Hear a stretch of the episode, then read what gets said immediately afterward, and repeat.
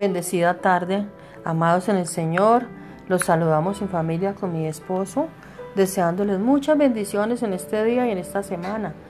Tomemos hoy palabra de Dios como es costumbre y, su reflexión en el nombre de Jesús.